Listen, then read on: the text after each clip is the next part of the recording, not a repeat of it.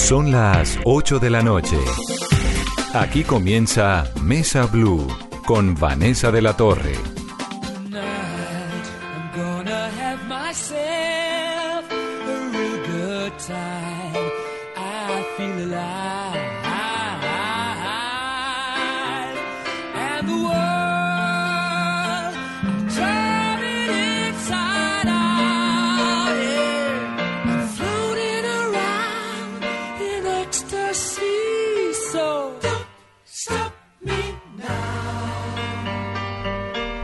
Noches, bienvenidos a Mesa Blue. Melómanos es el nuevo libro de Jacobo Selnick, pero es además un recorrido por las obsesiones, por las pasiones, por la música, por el rock, por la salsa, por el heavy metal, bueno, por todo. Debo decir, Jacobo, que me sorprendió un montón todo lo que me encontré en este libro y que me pareció una excusa deliciosa para que en este programa hoy oigamos música y sobre todo tratemos de entender qué es lo que le pasa, caramba, una persona que dedica su vida y su plata a coleccionar algo. Bienvenido. Gracias por la invitación, Vanessa, Carolina y a todos los oyentes. Jacobo es periodista, es escritor, es docente, es investigador. eh, ha estado en revistas como Arcadia, Cambio, Rolling Stones, Credencial, Diner, Soho, Bocas, bueno, Lecturas del Tiempo, ha publicado un montón de libros y me imagino además que él también tiene que tener una colección de discos tan grande como la que cualquiera de las que cuenta en este libro. Pero quiero comenzar tal vez por ahí, por dónde arranca Melómanos.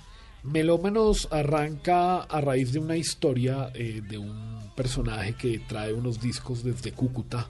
eh, y un amigo me dice, hay un personaje en San Victorino que está como feriando unos discos.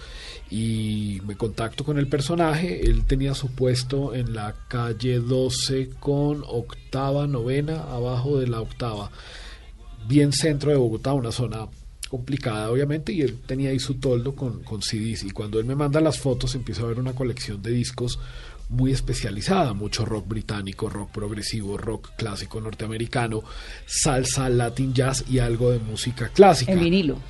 En CD, En CD. que es lo más interesante todavía. Entonces eh, me pongo en contacto con el personaje, a, a quien en el libro le digo el dealer, Diego el dealer, en el buen sentido de la palabra, y me dice que cada CD costaba 10 mil pesos. Entonces, claro, cuando te dicen eso y empiezas a ver las fotos y empieza uno a encontrar cosas que no tiene, yo soy coleccionista completista, o sea, lo que me gusta quiero tenerlo todo. Claro, 10 mil pesos en el mundo de un CD es mucho, Es nada. es nada. Es- Ah, Son dos euros. Ahora en París vi discos en, un, en una especie como de feria también de baratijas a un euro, dos euros. Si uno va a un FNAC o a un Gilbert Joseph, los CDs que es un nuevos- snarf y que es un Un FNAC es una tienda, librería de cadena, como decir el corte inglés, pero no vende ropa. solo discos. Solo discos. Y se llama es un snaf. F- FNAC o un Tower Records. Y un CD nuevo en París o en Londres no baja de 20 euros. Un CD Nuevo. nuevo. Entonces 10 mil pesos o 2 euros, 3 euros para un CD usado es un precio justo. Ok. Y a raíz de eso llegaron los CDs, le compré una buena cantidad de discos, como unos, no sé, 30, 40 discos de realmente títulos muy valiosos. Y los discos tenían una marca y empecé a rastrear esa marca y ahí me encontré con otra historia. Pero me puse a pensar, ¿quién es este venezolano que tuvo que salir de esta colección? ¿Hace cuánto tiempo fue eso? Hace un año. Hace un año. Y, y el tipo era un venezolano, el dealer, al que llamamos no, el dealer. El venezolano era el dueño de la colección, lleva los discos a Cúcuta, se lo compra un señor en Cúcuta que comercia con discos, con vinilos y con CDs, y los discos terminan en manos de este personaje en el centro de Bogotá. ¿Y en- quién era el venezolano? el venezolano resultó ser el dueño de una tienda de discos muy famosa en Caracas que se llamaba Esperanto. Que por supuesto tuvo unas vicisitudes económicas muy duras. se fueron a vivir a Miami y montaron una librería. Entonces, haciendo como el rastreo, porque los discos tenían una marca, una amiga venezolana muy querida me dijo, esos son los discos de Carlos. Y así pues se fue armando como, o sea, la historia es tan increíble que esas casualidades que le pasan a los melómanos, dije, bueno, que hay una historia y hay un libro. Además, pues mi entorno está nutrido de melómanos. Todos mis amigos son melómanos. No, pues, claro. Entonces, pues... ¿De qué más va a hablar? Exactamente. Exactamente. ¿Usted por qué es melómano? Porque en mi casa siempre ha habido discos. O sea, mi abuelo fue librero, mi papá era melómano, en la casa siempre había vinilos y por ahí a los 11 años descubrí un disco de los Rolling Stones y me enganché. y ahí a partir de ahí pues no, no paré. Me gustó tanto ese álbum de los Rolling Stones que se ¿Qué era llama? Now, un álbum Now que se llama, es de 1965. Me encantaba una canción que se llama Surprise, Surprise, la oía todo el tiempo y empieza uno pues a esculcar los tesoros del papá. Entonces Santana, ABBA, muchos discos de ABBA, todos los discos de los Beatles. Ahora son los Dancing Queen. Exactamente, le encantaba, él le encantaba eh, toda la música de los 70s y empieza uno a oír hasta que finalmente ya empiezan a llegar mis discos, que es, coincide con el boom del rock en español, año 88, 89 y por cuenta de una gripa. eh, mi madre nos regala un disco de los Toreros Muertos o de Charlie García y ahí empieza mi colección. Primero en vinilo y después ya salto el CD. Fueron muy pocos vinilos. ¿Y hoy en día qué tiene? Hoy en día tengo aproximadamente 5.000 CDs, tengo muchísimos DVDs musicales y Blu-rays de conciertos documentales y tengo los vinilos que eran de mi padre, que pueden llegar a ser unos 1.000 aproximadamente, realmente no los he contado, pero a ojo uno calcula que hay 1.000 y mis vinilos pueden sumar 200, no soy tanto del vinilo, creo que el tema del espacio, la aguja, el precio, el CD me lo resuelve, entonces tengo toda la colección en CD. CD. Y obviamente tiene su equipo de CD. Tengo un equipo de sonido marca Kenwood del 95 muy bueno, que todavía funciona muy bien. Eh, por esta zona hay varios técnicos que reparan eh, equipos de sonido. Tengo un equipo de sonido que era de mi papá modelo 78 que tiene su tocadiscos, funciona sin ningún problema. Cada tanto hay que hacerle pues un mantenimiento normal, que la aguja, que esto, que lo otro, pero funciona muy bien y, y con eso pues disfruto la música. Oigo la música en CD, no en Spotify. Jacobo, su abuelo era un librero polaco, ¿no? Sí, ellos son inmigrantes polacos que llegan en el año 31 a Colombia huyendo de la Polonia mega antisemita. Claro. Previo a la, en el periodo entre Segunda guerras, exactamente, una Polonia muy agresiva con los judíos y ellos llegan a Colombia a raíz de una ola migratoria de judíos polacos que se van expandiendo por Estados Unidos, por México, por Brasil, por Argentina y Colombia junto con Perú es como el, el pa- el- el- el país en el último escalafón donde llegan los judíos polacos, porque la mayoría llegan a Estados Unidos y Argentina, es donde hay la mayor. Claro. Y bueno, llega mi bisabuelo acá, monta su empresa. Al que de- llega su bisabuelo. Llega primero mi bisabuelo y se trae a su familia, monta una, una empresa de sastrería eh, muy cerca de donde terminé encontrando esos discos en el centro. Eh, se llamaba Sastrería Metropol, que lamentablemente la incendiaron en el Bogotazo. Entonces, después de todos los problemas en Varsovia, pues llegaron acá, se asentaron, les Bueno, fue pero bien en comparación. pero fue difícil porque lo perdieron todo. Y mi abuelo, ya siendo un, digamos, adolescente tardío, entrado en sus 20, ya un adulto, mejor dicho, monta la, la librería hebrea, que es de las primeras librerías en Bogotá, junto con la librería Buchholz y con la librería central de los húngar, que también son inmigrantes judíos que escapan de la Austria invadida por los nazis. ¿Y su abuela? Mi abuela era eh, chef. Ella siempre se dedicó como a la cocina. ¿Colombiana?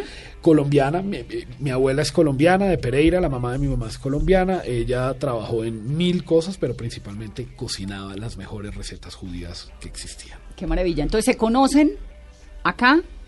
Él tiene su almacén, su, su librería judía. Ella eh, se dedica a la cocina. ¿Esa es la familia del papá o de la mamá? Esa es la familia materna. Materna. Y por el lado, lo que pasa es que mis padres son primos hermanos, entonces mis abuelos son hermanos. Entonces comparto, tengo ese Los esa carga. Sí, mis abuelos Bueno, en esa época era... Era normal entre los lo judíos, era, normal, sí. era normal. Hay muchas familias judías que hay matrimonios entre primos hermanos.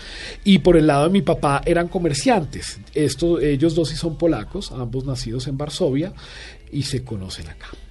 Se y se conocen acá. enamoran y sale esto. enamoran. Entonces, usted viene de una familia, obviamente, de migrantes, eh, judíos, y lo de la melomaníaca le surge por el papá, sobre Por todo. mi papá y por mi abuelo, porque mi abuelo, abuelo también, también, vendía libros. discos en la librería, vendía discos y libros. Él viajaba mucho a Buenos Aires y a Caracas. En esa época ambas ciudades eran enclaves estratégicos para la difusión de bienes culturales, digamos, exquisitos, por así decirlo. Entonces él se iba en su carro hasta Caracas, se iba en avión a Buenos Aires y siempre llegaba con ediciones Y estupendas. siempre había unas bibliotecas maravillosas y unas inquietudes intelectuales exquisitas. y muchos escritores colombianos que se van formando en esa época, digamos que estos finales de los 40, inicio de la década de los 50, eh, tienen a mi abuelo como referente, Mario Rivero, Álvaro Mutis, José Luis Díaz Granados, amigos que como yo trabajé tantos años en el sector editorial, pues conozco, los conozco muy bien a los escritores y terminamos hablando que mi abuelo era el gran proveedor de ellos, así como el señor Buchholz, los Ungar, los de la librería, los de la librería mm, central que hoy en día está en la calle 94. Y de esos primeros discos que su abuelo eh, le, le- entregó y su papá, ¿cuáles son los que más recuerda? Eh, Santana, Abraxas, Rolling Stones Now, Sgt. Peppers. Creo que Sgt. Peppers de The Beatles es el disco que más escuché en ese periodo, a tal punto que ese disco tenía un rayón en Fixing a Hole, que es la tercera canción, si mal no recuerdo, del lado 2. I'm fixing a hole where the rain gets in and stops my mind from wandering. Y eh, ese rayón, cuando yo oigo Fixing a Hole, ese rayón está en mi cabeza porque se devolvía en el coro. Entonces, eh, bueno, ese era un rayón que ya estaba ahí cuando, cuando lo empecé a escuchar.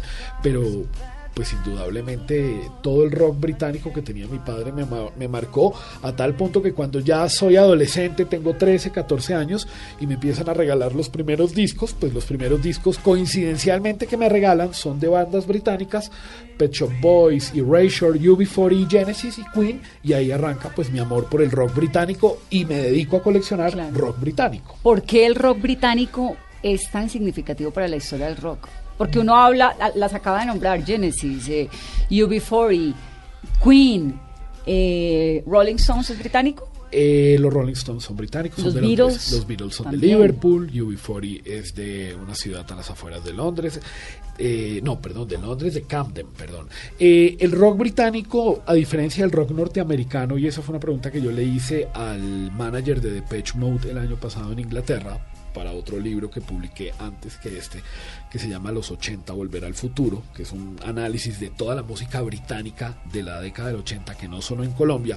Yo le hice esa pregunta, le dije, le dije, alguna vez en un Hey Festival en México me preguntaban que yo por qué sentía que el rock británico era mejor que el rock norteamericano y es una cuestión como de oído, de percepción, porque es arte, o sea, no hay como una fórmula matemática que te diga sí, pero él me dio una explicación y aquí lo voy a lo voy a citar al señor Daniel Miller, que es el dueño fundador de Mute Records y primer manager de Depeche Mode. Además, él estuvo con Depeche Mode hasta que Depeche Mode despegó en la Mute, década de Mute Records es como qué? Mute Records es como decir eh, Mercury Records, como decir Ariola, como decir Hansa. Es un sello independiente londinense Durísimo. que sale en el auge de la música electrónica a finales de la década del 70 en Londres. Daniel Miller es el pionero de la música, junto con otros personajes, jun- junto con los Human League, la primera pieza pop de música electrónica que se hace en Inglaterra con la sombra de Kraftwerk de Alemania que se presenta en el año 77 en, en- en- Inglaterra es Daniel Miller.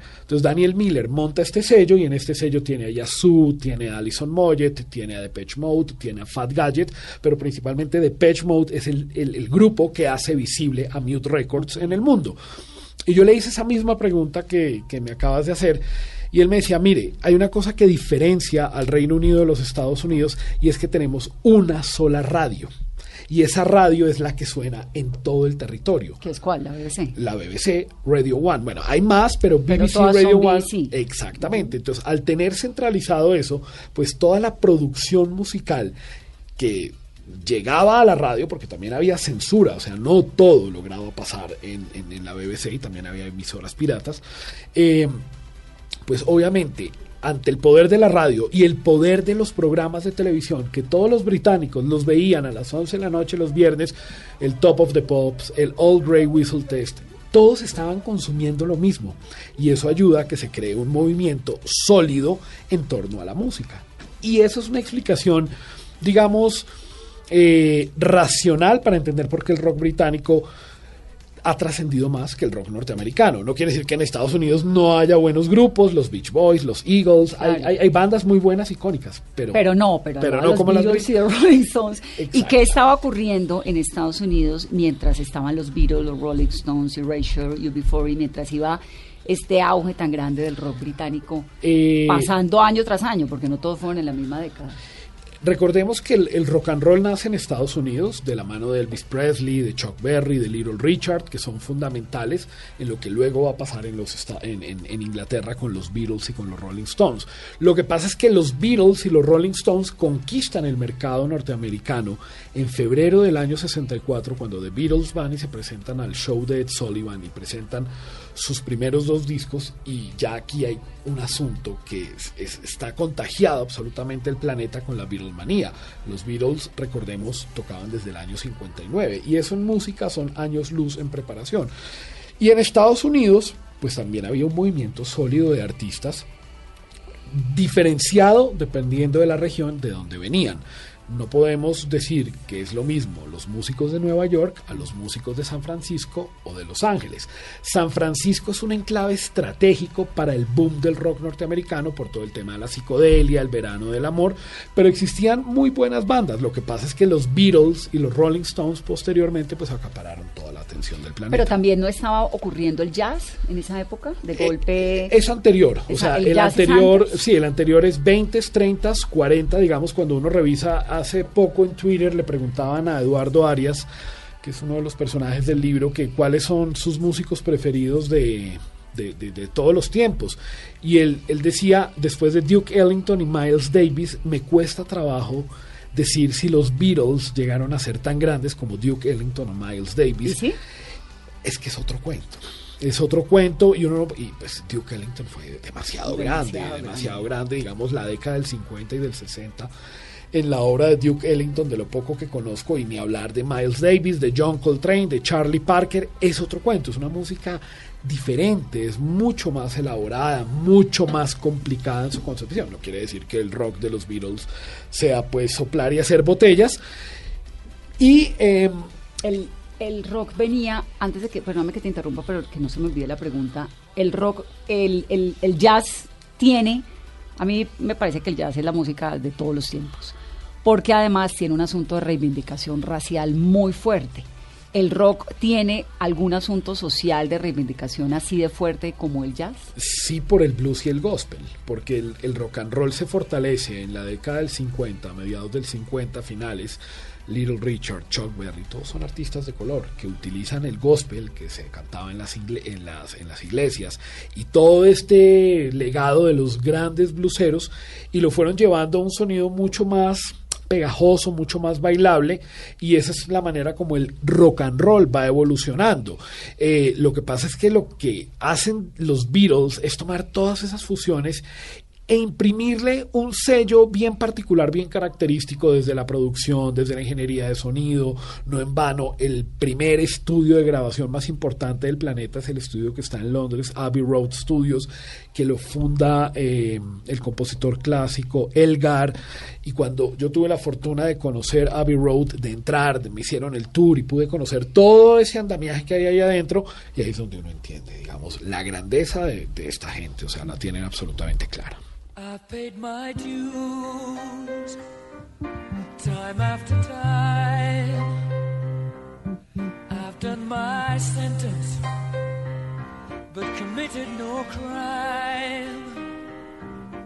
And bad mistakes, I've made a few. Ya que estamos hablando del rock británico, ¿qué fue lo que pasó la primera vez que escuchó a Queen? ¿Por qué partió un hito en su vida? Yo creo que es la voz de Freddie Mercury, es la fuerza de la música, de la guitarra de Brian May, es el poder del bajo de John Deacon, es una batería melódica eh, envolvente como la de Roger Taylor. Y yo recuerdo haber escuchado tal vez, no sé, Another One Bites the Dust, We Are the Champions. Yo recuerdo haber escuchado por primera vez We Are the Champions cuando Alemania le gana la final del 90 a Argentina en Roma. Y de fondo, cuando estaban en la ceremonia de premiación, Exactamente. Sí, entonces ahí hay una conexión impresionante porque yo, yo, yo viví ese mundial del 90 muy de cerca, recuerdo cosas que pasaron en ese mundial. Si tú me preguntas ahora qué pasó en Rusia, te puedo decir que ganó Francia, que jugó la final con Croacia, pero más atrás, no, pero hay muchos recuerdos impresionantes de ese mundial, particularmente cuando sonó We Are the Champions. Entonces también uno pregunta, ¿y qué es lo que está sonando? Y entonces Queen, ¿y qué es Queen? Y va uno a una tienda de discos. Y, Y, el y una vez disquero... conoce uno a Freddie Mercury, la vida nunca vuelve a ser igual. Eh, estoy absolutamente de acuerdo contigo, ya uno oye la voz de Freddie Mercury. y ya nada es igual. Y entonces durante muchos años oí Queen, Queen todo el tiempo y mis padres me apoyaban en la medida de sus posibilidades con los antojos y bueno, luego van apareciendo otros amores, pero Queen es el primer amor. ¿La película te gustó? Sí, la película está bien, me gustó más la de Elton John, porque con la película de Freddie Mercury pasa algo, por lo menos en mi caso, y es que como he leído tanto, los he entrevistado, eh, vi su documental, el documental de Freddie Mercury, que salió hace unos tres o cuatro años, es muy bueno. Entonces, claro, cuando tú tienes la historia tan clara, obviamente pues el desenlace no te va a sorprender, pero fui a verla como con los ojos, no de... ¿Quién, quién sabe? no de crítico, sino vamos a disfrutar de este asunto y me impresionó que me hizo llorar, o sea, fue inevitable no llorar en la escena final cuando ellos reviven el Live Aid, creo que ese es uno de los momentos más bonitos en la historia del cine, cómo lo hicieron de bien, la interpretación, creo que Rami Malek eh, por algo se ganó el Oscar Impresionante, a ¿no? mejor actor, sí, es Es impresionante. tremendo. Y le da a uno la posibilidad de tener al frente a Freddie Mercury, que esa es la magia del cine. Exactamente. Y a mí me impresionó mucho esa película, eh, si mal no recuerdo, la vi en Avenida Chile o en Iserra 100, en uno de los dos. Y era todo el teatro cantando al final de Show Must Go On, que es la canción que suena en los créditos, y la gente llorando. Llorando, o sea, sí. Llorando. Yo decía, ¿pero dónde estamos? ¿En qué país estamos? No, yo me la vi en un avión y me la lloré toda la Sí, película. Es sí. muy impresionante. Y la de Elton John es otro cuento, es una aproximación a los excesos, a, la- a lo duro que fue la vida de Elton John.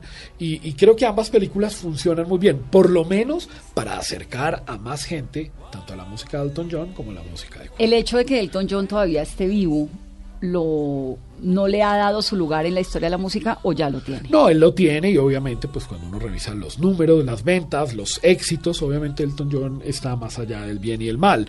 Lo que pasa es que ya son artistas que los años les empiezan a pesar, tiene, tuvo un par de complicaciones de salud hace poco, la voz está bastante deteriorada, ¿no? Eh, pero son músicos que van a morir en el, en el escenario, de la misma manera que los Rolling Stones se van a retirar el día que alguno de ellos, el día que Mick Jagger ya no pueda cantar más, pues ya se acabaron los Rolling Stones. Así como Chuck Berry estuvo dando lora hasta los noventa y pico de años y tocando en vivo hasta los 90 ¿Y usted años. también va a dar lora hasta los 90 años? Yo espero, hasta los 120, como decimos los judíos. Porque estaba dando lora desde los 14 años en la ruta del colegio. Claro, esa es una buena anécdota porque a mí, a mí me ofuscaba que nos hacían oír un programa mañanero de una emisora competencia y, yo me acuerdo, yo se lo dije a Villalobos, le dije, padecíamos las mañanas de la mega y ya pues somos amigos y uno lo dice en broma, pero era harto porque obviamente eh, la, la música que programaba la mega era eh, Andrés Calamaro, Soda Stereo, mucho pop, así como, como chicludito en español. Y yo quería oír rock y en esa época pues uno usaba el Walkman para evitarse tener que escuchar. Incluso Radioactiva era una emisora que en las mañanas era complicada porque hablaban mucho. Estaba el programa de Martín de Francisco con Santiago Moure, también ahí estuvo Tito López que fue de esta casa, Villalobos, Andrés Nieto. Entonces claro, uno crece oyendo a estos personajes emblemáticos que fueron tan importantes, pero yo quería oír música, no quería escuchar A nadie hablando. a nadie hablando. sí. Y el conductor del bus muy gentilmente me dejaba El señor pasar- Corredor, el señor ¿no? Corredor, que fue conductor del Colegio Colombo Hebreo hasta que ya no pudo manejar más, literalmente. Él me dejaba poner los cassettes, mis, mis mixes, o sea... A eh, todo el bus. A todo el bus. Entonces a veces el bus decía, no, queremos oír radioactiva, no, queremos oír 88, no, queremos oír a la mega. todas los Rolling Stones sonando. Hasta que llegamos a un acuerdo y dijimos, bueno, un día oímos la mega y otro día escuchamos mi cassette y, y eso me abrió puertas, hice amistades. Era una manera como de hacerme notar, a pesar de que yo recuerdo que yo era bastante tímido. Entonces era una manera también como de abrirme espacio ahí entre, entre los amigos. ¿no? ¿Usted tiene hijos? No, Y si tuviera hijos, ¿los dejaría oír Queen? Claro, obviamente, obviamente. Obviamente, Y ¿no? tengo, tengo una sobrina que tiene dos años que vive en Estados Unidos y le encanta Obladí Oblada de los Beatles. Y cuando Pero- nos vemos en videollamada siempre me dice, tío, Obladí Oblada, ya con eso es... Hay una cosa muy rara en Queen, en particular Queen, porque yo les pongo mucha música a mis hijas y pues trato de que no, no- prefiero que oigan, no sé, Chopin y me fascina el jazz. Les fascina Queen. Sí. A los niños les fascina Bohemian Rhapsody, les fascina. Y les fascina Help. Sí, también. Love Me Do, Help. Love Me Do. Porque son canciones que tienen melodías muy sencillas de asimilar, de fácil recordación. Eh, yo recuerdo que a Irit yo le puse Love Me Do y Obladi Oblada y automáticamente se enganchó y, se las puse cuando tenía año y medio y cantábamos Obladi Oblada. Y la música de los Beatles, así como la música de Mozart o la música de Beethoven, tienen ciertas, eso está comprobado obviamente, las conexiones con el cerebro y las los estímulos que generan en los niños. Y, prefiero que eso suceda, que se conecten, sobre todo, digamos, uno viviendo en Miami, pues las posibilidades de oír reggaetón o otro tipo de música son mayores, ¿no? Porque en un entorno latino, pues es la música que se consume en la, en la Florida. Pero, pero, pero bueno, que oiga rock desde chiquita está bien, ¿no?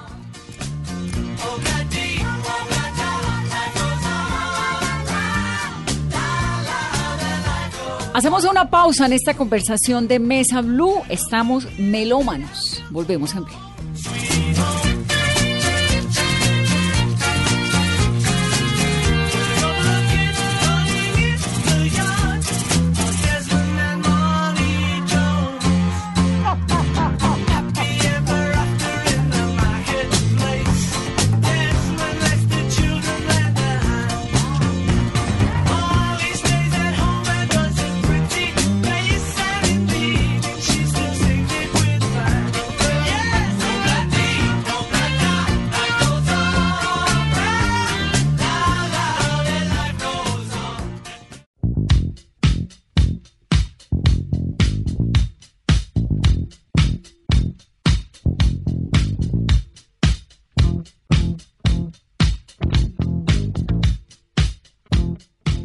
Hoy en Mesa Blue, Jacobo Selny, que estamos hablando de música, de rock, de salsa. Walks further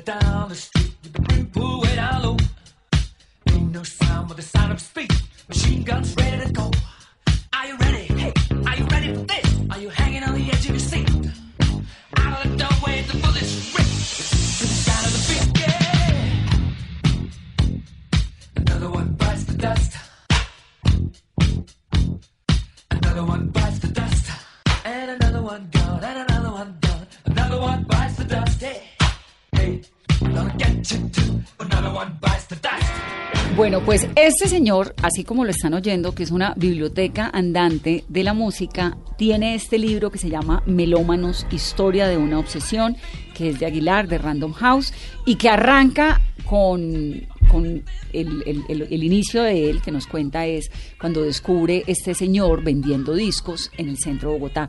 Pero de ahí arrancan una cantidad de historias que cada una es más impresionante que la otra sobre la gente que colecciona discos. ¿Por qué la gente colecciona discos? Yo creo que ahí, esa es una buena pregunta para diferenciar entre el melómano y el coleccionista. El melómano puede disfrutar de la música en Spotify, descargándola o simplemente no tener discos, pero le puede gustar X o Y artista y la música genera conexiones con el pasado, con momentos que siempre van a estar presentes. Yo creo que la música por eso es la, la- reina de las artes, ¿no? Eh, el coleccionista tiene un apego por el objeto material, necesita tenerlo. Eh, en una de las crónicas que yo cuento acá sobre Sandro Romero Rey, que se llama Mr. Brown Sugar, eh, y yo trato de retratar a Sandro ante esa ansiedad que le genera cada vez que sale un disco de los Rolling Stones. Los Rolling Stones en el último tiempo han editado cualquier cantidad de álbumes, anualmente salen dos o tres, están desempolvando su catálogo en vivo.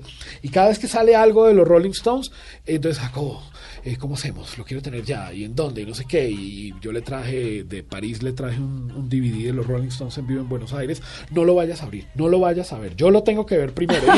Y, si lo ves tú, y digamos que hay un poco de ironía y de hipérbole acá, pero, pero, Pero es real. pero es real, o sea, hay gente y conozco otros que, que, por ejemplo, el personaje que me contactó con el, con el, con el que vende los discos en el centro, es un personaje que, que invierte constantemente en música, invierte mucho en música. Él le compró a este, a este tipo de, de San Victorino, le compró cualquier cantidad de discos, entre ellos la mitad de la discografía de Neil Young.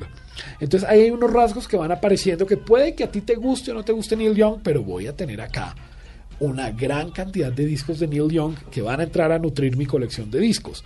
Entonces, el, el coleccionista tiene esos rasgos de, de querer abarcarlo todo, de querer tenerlo todo. Yo, por lo menos, como decía antes, soy completista de los grupos que me gustan. Entonces, o sea, lo que tiene necesita completar las Exacto, colecciones. a mí me faltan dos, dos álbumes de Duran Duran. Eventualmente los compraré. ¿Pero le da angustia no tenerlos? No, pero a veces trato de buscarlos y a veces los encuentro y veo que están caros o están por Estados Unidos, entonces quién va a viajar o si uno va a viajar, hay que mirar diferentes eh, técnicas también. Eh, los viajes pues son un gran momento para nutrir las colecciones y siempre van apareciendo personajes. Acá hay un sitio eh, en la calle 72 con 15 que es una gran miscelánea y ese lugar es increíble porque yo no sé cómo hacen, no entiendo cómo hacen. ¿En la calle? Calle 72 con 15, en toda la esquina. Sí, La Gran en Manzana, la calle. Sí, ah, bueno, no Sí. quería decir el nombre, pero se puede decir el nombre, la Sí, Gran Manzana, claro. sí, la Gran Manzana. Y yo no sé ellos cómo hacen, pero ellos venden esmaltes, venden eh, resmas de papel, venden eh, cualquier cantidad de chucherías, Tijeras para cortar el pelo. tijeras, libros y discos. Y los discos que yo he conseguido en la Gran Manzana, digamos que difícilmente los he encontrado en otro lado, porque ellos qué hacen? Compran colecciones de discos a personas que ya no quieren tener CDs. La gente va y los vende, les dan 100, 200 mil pesos y luego los terminan revendiendo a eso que hablábamos al principio, un precio justo. Correcto, si yo encuentro un álbum de Van Morrison a 12 mil pesos, a 8 mil pesos del catálogo histórico de Van Morrison, pues uno hace un esfuerzo y lo compra. Pero si uno ve, digamos, mm, material más reciente, bandas sonoras, digamos el de la película del John John y vale 40 mil pesos, uno dice, no, prefiero comprar cosas raras de catálogo. Y eso está pasando en este momento en Bogotá. Hay eh, ciertos enclaves estratégicos donde uno puede conseguir cositas que ¿Qué hace? nutriendo. Carolina, ¿usted colecciona algo? Eh, no. Nada, ¿no? Nada, no, no. Yo tampoco colecciono nada. Tengo cualquier cantidad de libros porque me fascinan los libros, pero no me causa. Es decir, esta obsesión del coleccionista o del melómano, ¿cuál es que la diferencia? El coleccionista El coleccionista, es el que guarda colecciones. claro, el que y tiene una- un apego por lo físico. El melómano es el que oye música y le gusta. Exactamente. El Bueno. melómano le gusta Entonces- la música y puede tener unos, unos, eh, unos archivos en su computador y esa es la música que me gusta Sí. y está bien. Este asunto psicológico del coleccionista no lo entiendo. ¿Se debe a qué? Yo creo que puede ser a la necesidad de satisfacer. eh, yo creo que, a ver, el placer de comprar música yo lo veo como el placer de viajar o cuando uno se come un chocolate.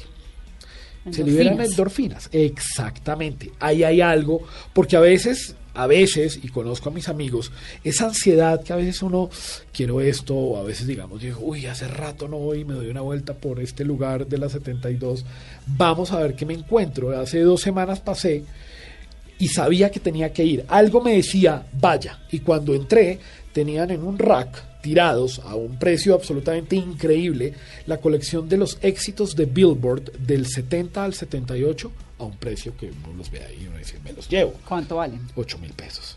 Son discos difíciles de conseguir, son discos hechos en Estados Unidos que tienen música rara. Después, ¿Ocho mil toda la colección? 8 mil pesos cada disco. Cada disco. Cada disco, 8 mil pesos es Sí, nada. o sea, ¿Y cuántos uno va a discos? almorzar a alguno de estos restaurantes de comida rápida y sale cuatro veces. ¿Y ocho mil? ¿Y cuántos discos eran? Eran seis discos. No, pues más de 50 mil pesos. Exacto, Ahora, exacto. ese, Entonces, señor que los tiene ahí, que los vende, ¿por qué los vende tan baratos? ¿No sabe su valor para un coleccionista? El señor que vendió los discos originalmente en el centro los vendía a 25 mil pesos. Lo que pasa es que cuando se fue quedando con mucho material y se dio cuenta que la gente no le estaba pagando 25 mil pesos, le tocó bajarlo a 10 mil. Entonces a 10 mil pesos uno dice, bueno, me puedo gastar 100 mil pesos en un par de joyas que llegaron a completar una colección. Y yo de verdad tengo el registro de lo que le compré a este personaje y, y es increíble que esos discos hayan llegado a mi vida porque además llevaba muchos años buscándolos. Lo que pasa es que va pasando la vida y pues hay otras prioridades. Yo creo que en la medida que yo pues no tengo hijos, trabajo en comunicaciones, trabajo en relaciones públicas, me, Me dedico dedico a escribir, qué dicha, y a oír música. Puedo, puedo invertir eso. Otra cosa, si ya el día de mañana yo tengo hijos, las prioridades cambian. Y también tengo amigos que cuando, que son melómanos, pero que cuando han tenido hijos, se vuelven, llegan los hijos al mundo, van dejando de un lado este asunto. Hace poco le decía a un personaje que menciono en el libro, Mauricio Tamayo, eh, nosotros nos reuníamos una o dos veces al mes a tomarnos una cerveza y escuchar un concierto. Desde que él tuvo a Martincito, eso jamás volvió a suceder, Claro. porque las prioridades cambian. Y hace falta. Pero espere o sea, que Martincito crees que cuando claro. tenga cinco años ya vuelve. Y Martincito le está gustando el rock, entonces eso es un buen indicador, le gusta ACDC. Hay en el libro no solamente historias de hombres, sino historias de mujeres. Hay una historia, esta chica que viene de, de- Amparo. Amparo, que viene de casi de Villavicencio, ¿no? Sí. Y que termina acá metida siendo melómana. Pero es un asunto mucho más masculino que de mujeres, como en general. Sí, eh, esa es una discusión, esa es una discusión delicada, porque si uno revisa pues en la historia del arte, en la historia de la música clásica, en la historia del rock, digamos siempre ha habido una preponderancia masculina. Sí, porque así ha sido. Porque así ha sido, pero uno tiene que tener mucho cuidado en estos tiempos, como dice Sí, eso, que no nos vayan a, a criticar decir ahora. es- decir- sí, no, pero es un hecho, digamos, Pero es un hecho. Es un hecho y una de las razones que yo veía y analizando, porque yo quería, quería retratar más mujeres en el libro, pero no encontraba historias como las que están en el libro. O sea, este es un libro de historias, de contar historias de cosas que suceden en torno a la música. Y conocí a unas damas que están haciendo una, me parece que están haciendo algo interesante, se llaman las vinileras Rulos Club, y entonces son DJ, ponen música y compran discos y saben de música, pero pero intenté entrevistar a alguna de ellas, nunca me respondió la entrevista, estuve, bueno, fu- fue difícil el tema. Y finalmente yo creo que también por, por, por los deberes del hogar, yo no sé por qué, pues la mujer se dedicó a otras cosas y no a coleccionar discos. Eso siempre fue más como, más como masculino. A mi mamá le gusta la música. Mi Pero mamá casada con un melómano, hija de un librero, pues uno diría, mi mamá tendría... Y mi mamá tiene su buena colección de Lo que discos. pasa y es le que la encanta- señora nos guardamos la platica. Exactamente. Entonces las señoras, pues que la peluquería, que la ropa, que los zapatos. Que los hijos. que Porque lo mismo, yo cuando veo, por ejemplo, cuántos zapatos puede tener mi madre en su closet, yo digo, ¿es en serio esto? O sea, Es coleccionista de zapatos. es coleccionista. de Sí, en algún momento me pasó eso en mi casa que yo estaba furiosa y le decía, pero ¿por qué compras tantas películas? Y un día me dijo, a ver, ¿Cuántos zapatos quieres? ¿cuántos? No, zapatos no, pero ¿cuántos, no sé, vestidos? Vestidos. Sí, Ya, mismo. o sea, lo mismo. Invierten la plata en, en otras cosas. Eso es. Sí. Ahora, eh, ¿cuál es la, digamos, en este momento, usted qué quisiera tener que no tiene? en este momento. Una caja de Pink Floyd que salió el año pasado que lamentablemente es impagable. O sea, realmente es- ¿Carísimo? Es, muy caro. ¿Carísimo es cuánto? 400 dólares. 400 dólares para meterle a, a una caja de Pink Floyd de un tacazo es, es duro, es duro.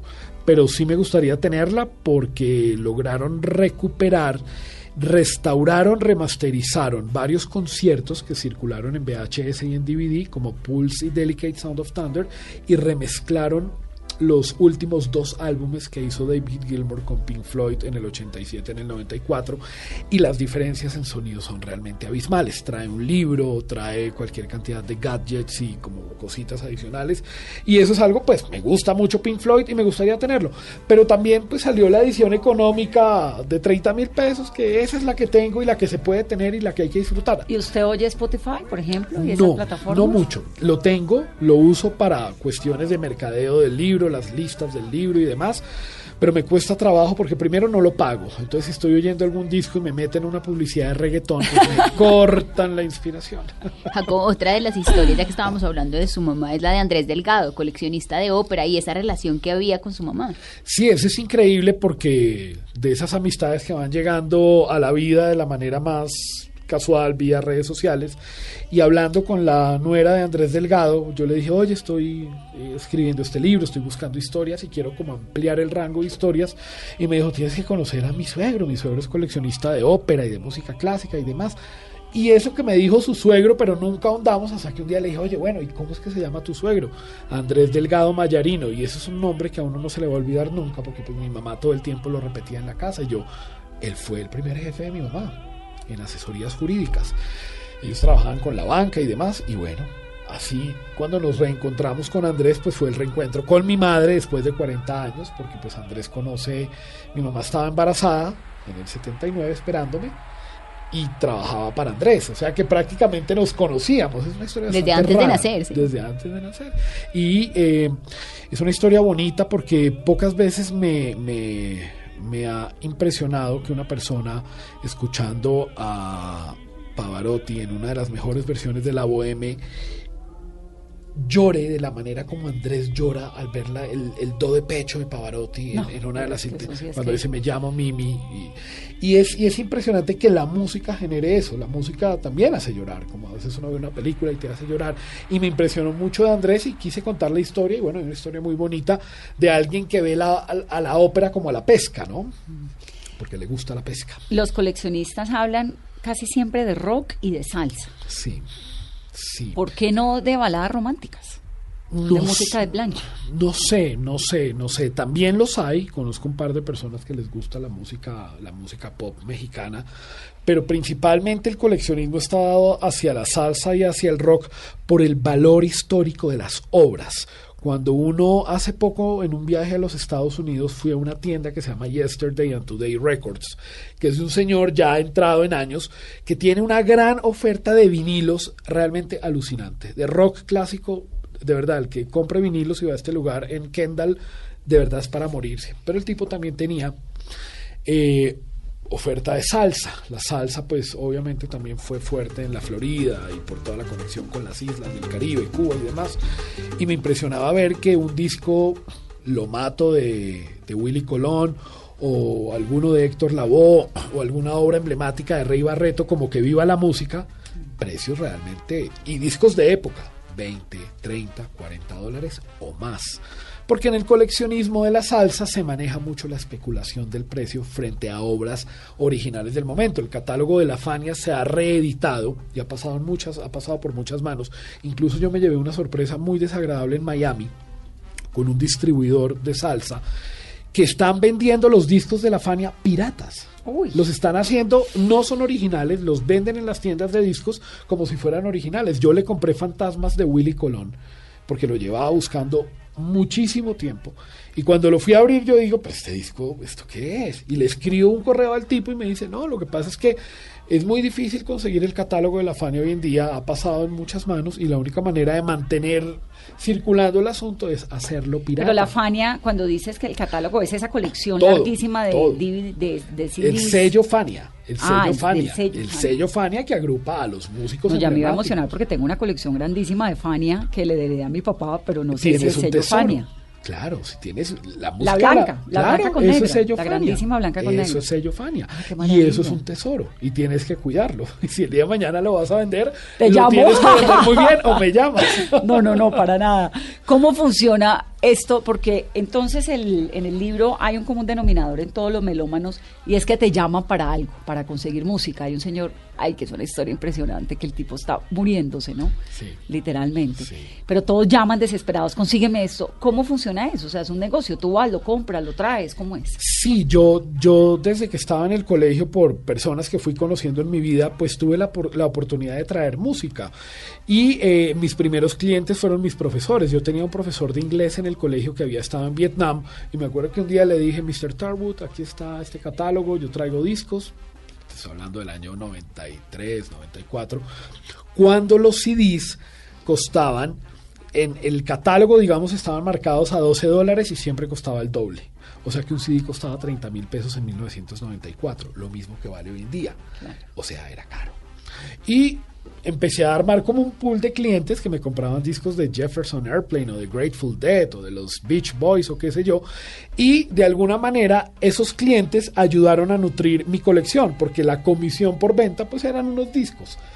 Porque en ese momento pues uno no Claro, tú no estabas haciendo negocios, sino haciendo colección. Exactamente. Y después aparecieron otros personajes en la vida y llegamos a tener un box en Miami, llegamos a tener una, una señora representante aquí en la calle 94 que importaba discos. Y a muchos de mis amigos los conocí ofreciendo catálogos. Eh, Claro. Yo me iba por, a Hacienda Santa Bárbara, a las tiendas de discos, y les dejaba catálogos. Y yo les decía, miren, yo tengo la manera de traer cosas que de pronto ustedes no tienen. Entonces, si uno quiere un disco en Bogotá, tiene que llamarte. Ya no. Antes sí, porque ya me retiré de ese asunto, pero uno tiene los dealers, uno tiene... Los hay. ¿Se llaman dealers? Se llaman dealers, claro. Hay un personaje que... Lo que pasa es que el dólar no nos ayuda en este momento. No. El dólar no ayuda, entonces tengo un amigo, un ex compañero de trabajo en el Colegio Colombo Hebreo que también hace ese tipo de vueltas, pero obviamente dólar a tres mil y pico y el dólar Amazon es más caro, entonces un disco que tú lo encuentras en Amazon de segunda a 5 dólares no es que te va a costar 15 mil pesos, te termina costando 45 mil, entonces empieza uno como a ponerlo en la balanza, pero todavía está como esa como ese romanticismo a la hora de, de cazar tesoros musicales. ¿Qué escuchas? En este momento estoy escuchando New Order y Depeche Mode porque estoy haciendo unos video comentarios en mis redes sociales que me ¿Qué han son pedido. cuáles? Digámoslas. Eh, Jacobo Selnick en Facebook. Ahí en Facebook yo soy 100% Facebook y en Facebook lo que hago es subir eh, videos con rankings. Me han pedido últimamente rankings, los discos que más me gustan y los que menos ¿Y me por gustan. qué no de Depeche Instagram y. Twitter? No sé. Yo crecí con Facebook y me casé con Facebook y bueno, tengo Instagram, pero ni casi ni lo uso. Twitter no soy muy tuitero, pero prefiero todos los contenidos eh, botarlos por el lado de Facebook y estoy haciendo como video comentarios que han funcionado muy bien porque la gente escribe como, ay, me acordaste de ese álbum de Depeche Mode del 84 que hace rato no lo oigo. Entonces pasan cosas interesantes en torno a la, a la gente con la música y, bueno, eso es lo que ando escuchando. Yo siempre he estado fuera del tiempo, anacrónico todo el tiempo. Entonces yo hoy, ayer, antes de ayer estaba con Depeche Mode y New Order, de pronto hoy estaré oyendo Erasure, pero no estoy oyendo nada nuevo. Y de lo nuevo, de reggaetón, eh.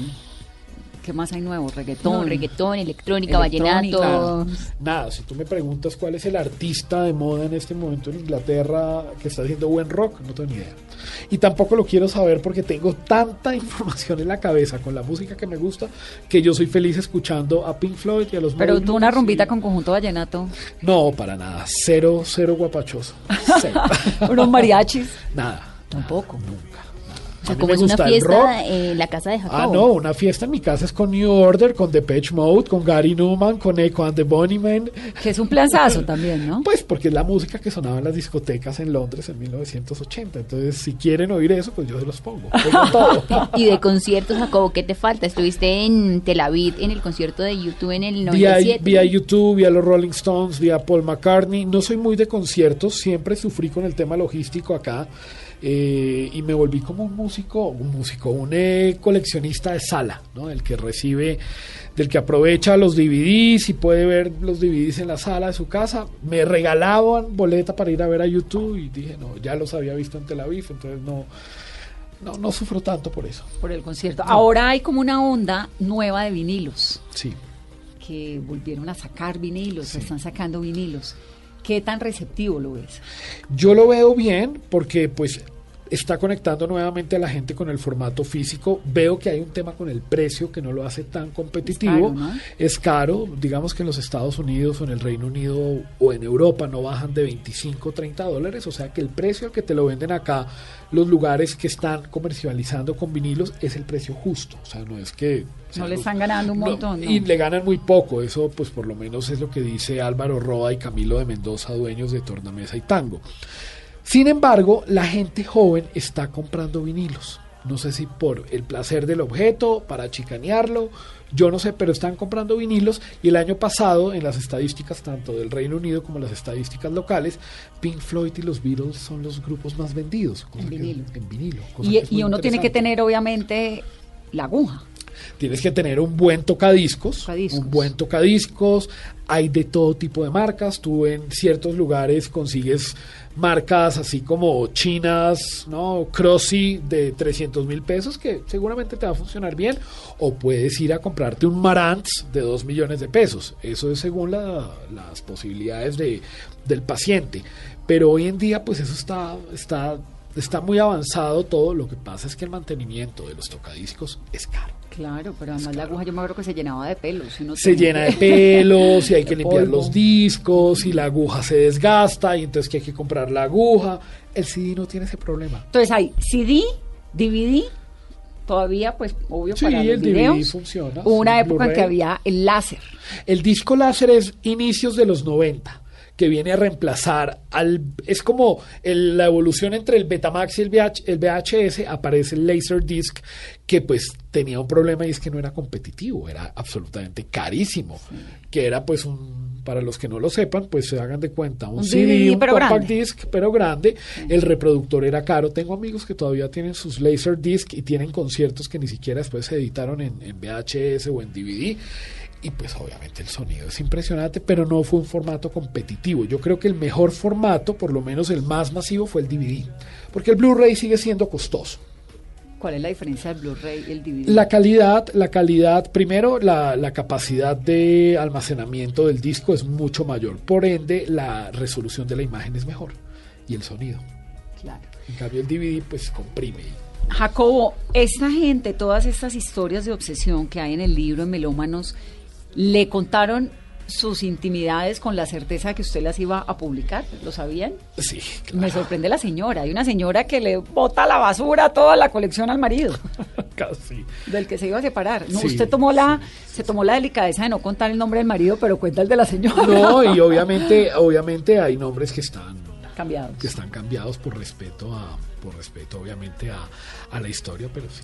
Pero todo es real. Todo es real. Es un trabajo de investigación periodística. Sí, además esa historia de esa historia de la señora eh, me toca vivirla a mí, o sea, a mí me llaman para ir y ver la colección, o sea, todo lo que yo cuento ahí voy, la veo y está tirada y le digo que aquí hay tanta plata y ella dice que bueno que la venden eso y luego le mando a dos de los que compran discos y le ofrecen dos millones de pesos y ella se emberraca, ya había un tema de fondo de ellos complicado, pero a mí esa historia me impresionó, o sea, Impresionante. porque que una persona herida, furiosa, yo le decía, yo, yo me acuerdo que yo los traté de persuadir, no la vendan, yo llamé a la señora y no la venda. Guárdela no la para venda algún día. porque, porque, a ver, alguien que vive en un barrio de estrato 6 y tiene una quiebra de un monto importante, pues lo que va a vender en unos discos no le va a solucionar la quiebra, no se la va a solucionar. Pero le va a solucionar el, fantasma al marido. Sí. Aunque no sí. sé, porque la amargura de acabarle uno, eso es casi que romperle el corazón a alguien, ¿no? Sí, sí, sí. Esa amargura la debe acompañar. Definitivamente, y yo creo que para él, pues obviamente no fue fácil toda esta situación. Pero bueno, eh, he visto historias similares de, de personas que, que me dicen, llévese mis discos porque mi mujer no quiere que yo los tenga en la casa. Y pasa. O sea, uno cree, que, uno cree que no, pero pasa. Increíble. Bueno, eh, rápidamente, si uno quiere, digamos, un lugar para comprar música, una ciudad del mundo para comprar música, Londres. Londres, Sí. sí. para escuchar música. Una ciudad para escuchar. Pues de la suya, si es mexicana, Ciudad de México, pero... No, Londres. Yo soy, o sea, yo. Para como- tomar cerveza. Eh, Londres. Londres. Londres, mi ciudad. Para irse de vacaciones, Londres. Ciro Guerra. Su lugar es Londres. Sí, sí. Ciro Guerra en un Hey Festival decía: Mi pasaporte no es colombiano. Mi pasaporte es de los países de los directores que a mí me gustan. Entonces, a veces mi pasaporte es sueco porque me gusta Bergman, o mi pasaporte es italiano porque me gusta Fellini. Mi pasaporte es inglés. Usted es British, como todo lo bueno. Sí, sí, sí. Londres es una ciudad fascinante. Los bares, las tiendas de discos, toda la industria de la música en Inglaterra, ellos lo, lo tienen muy claro. No digo que los gringos no, pero los ingleses tienen algo especial que los hace diferentes y por eso son ingleses. Y Un por eso lugar- se salieron de Europa. Un, lu- Sí. un lugar en Bogotá o en Colombia para escuchar música. Hace muchos años, eh, las tiendas de Hacienda Santa Bárbara, la tienda de Saúl Álvarez en el centro, la Musiteca, Antífona en la calle 86 con 15. Hoy en día, eh, Tango Discos afortunadamente todavía existe, entonces uno a veces se pasa por Tango Discos en su sede principal o en Hacienda Santa Bárbara y se sorprende. O sea, hace un par de semanas me dieron un regalo de cumpleaños y era un disco que de Bob Geldof y los Boomtown Rats que yo digo, este disco ni siquiera lo conseguiría en Londres y me sorprendió que lo tengan en Tango Discos. Entonces todavía hay lugares que lo sorprenden a Pero uno. eso es para ir a comprar, pero para ir a escuchar. Y para ir a escuchar, no, en mi casa. Yo oigo la música en mi casa. Muchas gracias, Jacobo, por venir a Mesa Blue. Qué dicha. Gracias, Vanessa. A ti. Carolina. Carolina, muchísimas gracias por la invitación y a todo el equipo de Blue. El libro se llama Melómanos, historias de una obsesión. Que tengan una muy feliz noche. Esto es Mesa Blue y que suene Queen.